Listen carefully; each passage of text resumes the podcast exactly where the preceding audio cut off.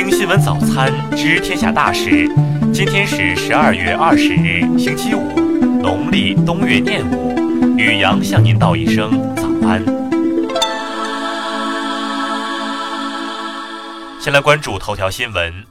黑龙江一猪场设干扰器致航班信号丢失，竟是为了防止无人机投放猪瘟病毒。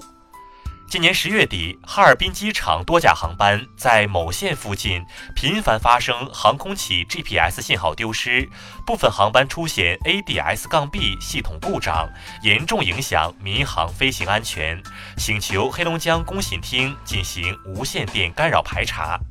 经过有关部门仔细排查，确认私自架设无人机管制设备的养殖场为一种猪场。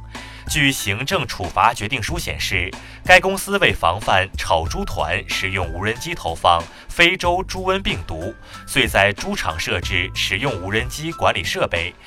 分析人士称，炒猪团恶意投毒，在一定程度上扩大疫情，造成能繁母猪、生猪出栏量下滑。这类现象在北方和华中地区都有出现。为有力打击和防范上述炒猪行为，保障生猪养殖业生产安全，农业农村部日前印发文件，要求要加强联防联控，充分发挥本地区非洲猪瘟防控应急指挥机构的作用，对打击和防范炒猪行为实施集中统一指挥，强化动物防疫行政执法和刑事司法的衔接，严厉打击炒猪行为。再来关注国内新闻，农业农村部昨日发布关于调整动物防疫条件审查有关规定的通知。通知要求即日起暂停执行动物饲养场等场所的选址距离规定。商务部十九日表示，为保证元旦和春节期间猪肉市场供应，从十二月中旬开始将陆续安排投放中央储备冻猪肉。全国扫黄打非办公室消息，截至本月，举报中心今年已累计受理举报信息二十点九万多条，共向举报有功的群众发放奖金一百二十一点五四万元。工信部十九日发布关于侵害用户权益行为的 APP 通报，其中腾讯 QQ、QQ 阅读、新浪体育、小米金融、搜狐新闻等四十一款产品在列。国家统计局日前发布了一到十一月三十一省份房地产开发投资数据，天津、广东、辽宁等十七省份增速高于全国平均水平，海南、宁夏、河北三地负增长。退役军人事务部日前公布了新修订的《伤残抚恤管理办法》，该办法明年二月一日起实行。办法提出六类人群可享受伤残抚恤待遇。香港一十二岁少年于十月初在喷涂丑警字句被警方拘捕。十九日，西九龙法院少年庭法官判处其接受二十四个月的儿童保护令。据二零一九年上半年中国在线音频市场研究报告预计，到二零二零年，我国在线音频用户规模将达五点四二亿人。再来关注国际新闻。美国众议院十八日投票通过针对特朗普的两项弹劾条款，特朗普也因此成为了美国有史以来第三位被正式弹劾的总统。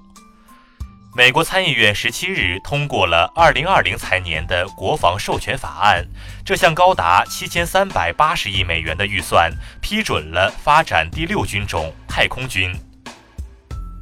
联合国大会十八日决议要求美国撤销伊朗外交官与部长级官员在美参加联合国会议时活动范围的相关限制。俄罗斯总统普京年度记者会昨日中午举行，普京回答了记者关心的问题，俄美博弈、叙利亚问题、乌克兰问题等依旧是关注焦点。当地时间十七日，法国多个城市再出现大规模示威。巴黎有蒙面示威者投掷汽油弹，警方施放催泪弹驱散，拘捕数十人。韩国亲信干政案重审的第二次庭审于十八日在首尔高等法院进行。法院驳回了崔顺实申请传唤朴槿惠等人出庭作证的申请。德国总理默克尔十八日在议院重申，反对从一开始就把一家公司单独排除在五 G 项目之外。此外，中方没有向其施加任何压力。十八日，玻利维亚检方发出针对前总统莫拉莱斯的逮捕令，指控他涉嫌煽动叛乱和恐怖主义。再来关注社会民生新闻。广州公交警方十八日通报了安检员偷拍女乘客事件，男子黄某某因其违法事实清楚，证据确凿，目前已被警方依法行政拘留。一项两千名受访者参与的调查显示，百分之六十七点五的受访者生活中经常使用手机扫码，百分之六十七点五的受访者建议对扫码后的跳转链接保持警惕。北京一失踪老赖转行送快递，去法院送货时被认出，并当场被扣下。十七日，这位被执行者到法院缴纳了一千元罚金，该案顺利执结。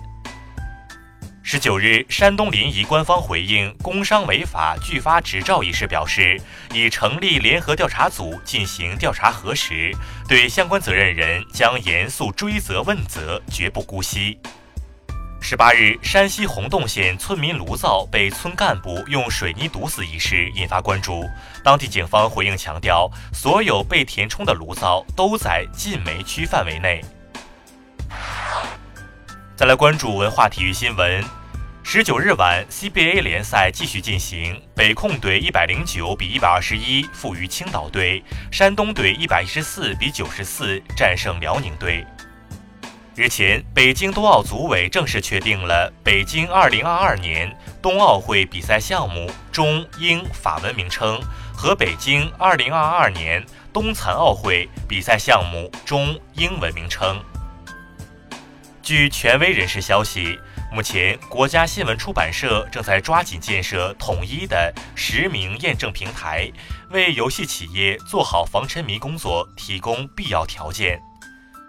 近日，燕师商城遗址有了新发现。遗址内一处排列有序的圆形建筑基址群，被考古人员初步推断为商代的国家粮仓。以上就是今天新闻早餐的全部内容。如果您觉得节目不错，请点击再看按钮。咱们明天不见不散。